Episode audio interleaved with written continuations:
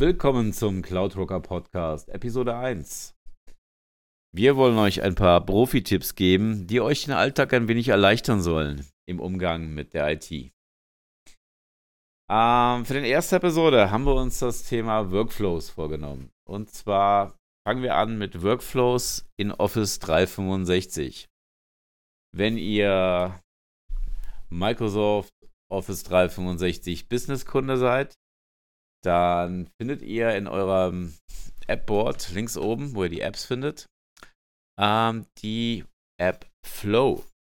Solltet ihr keinen Office Business Account besitzen, könnt ihr euch gratis auf flow.microsoft.com registrieren und ebenfalls munter, fleißig Workflows zusammenbauen. Ähm, was macht man jetzt mit so einem Flow? Ja, da gibt es verschiedene Sachen. Ihr habt direkt beim Einloggen habt ihr schon kleine Templates, die euch ein bisschen die Hilfe erleichtern sollen. Ihr findet Sachen für euer Verkaufsteam, ihr findet Sachen ähm, für Marketing oder auch einfach nur für gängige Programme wie zum Beispiel Outlook, die euch dort ein wenig die Arbeit erleichtern sollen. Ja. Zum Beispiel könnt ihr sagen, wenn eine E-Mail reinkommt, speicher mir wenn sie einen Dateianhang enthält, diesen automatisch in einem Ordner in OneDrive.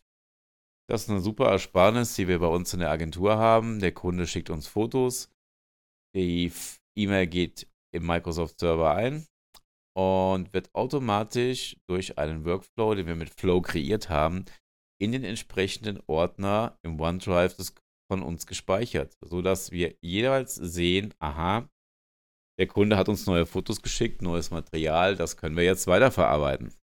Ein zweiter Workflow bewacht ebenfalls diesen Ordner und schickt uns dann eine Push-Benachrichtigung auf ausgewählte Geräte, sodass wir auch direkt eine Info kriegen. Achtung, Arbeit.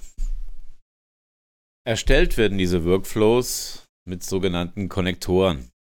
Und Konnektoren findet ihr wirklich von so ziemlich jedem namhaften Service, sag ich mal, der momentan benutzt wird.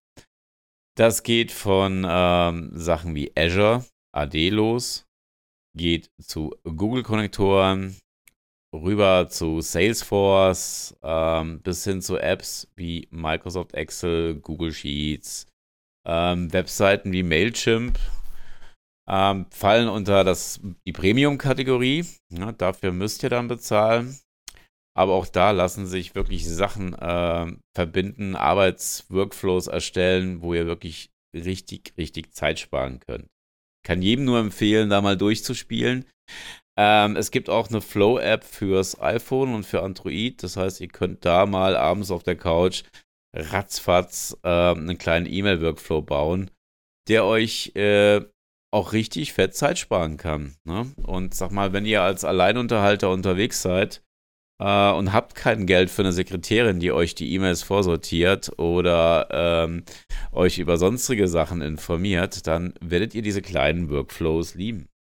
Wenn man jetzt das Ganze mal zusammenfasst, kann man sagen, wir haben eine persönliche Automatisierung. Ihr könnt mit ein bisschen rumspielen, euch richtig tolle Arbeitsabläufe mit Hilfe von Flow erstellen.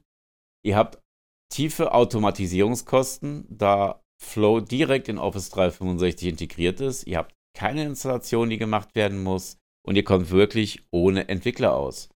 Ähm, ihr könnt effizientere Prozesse damit darstellen, diese komplett automatisieren und ihr habt eine sehr hohe Datenqualität, da komplett manuelle Schnittstellen wegfallen. Eigentlich alles das, was euch effizienter im Alltag erscheinen lässt. Wenn ihr ein iPhone habt, dann würde ich euch empfehlen, euch die App Kurzbefehle von Apple runterzuladen. Die macht genau dasselbe wie Flow, nämlich Workflows für euer iPhone. Und da gibt es mittlerweile schon eine richtig tolle Szene, die ganz coole Workflows erstellt. Und zwar gibt es vom äh, Dresdner Entwickler Peter Lose die deutschsprachige Webseite kurzbefehle.app, wo viele Kurzbefehle der Community vorgestellt sind, die einfach äh, teilweise echt schon krass sind, was die Jungs da gemacht haben. Hier findet ihr Kurzbefehle, die zum Beispiel automatisch ein Foto mit einem Wasserzeichen versehen oder äh, ihre Instagram-Hashtags automatisch hinzufügen, wenn ihr ein Bild auf den sozialen Medien postet.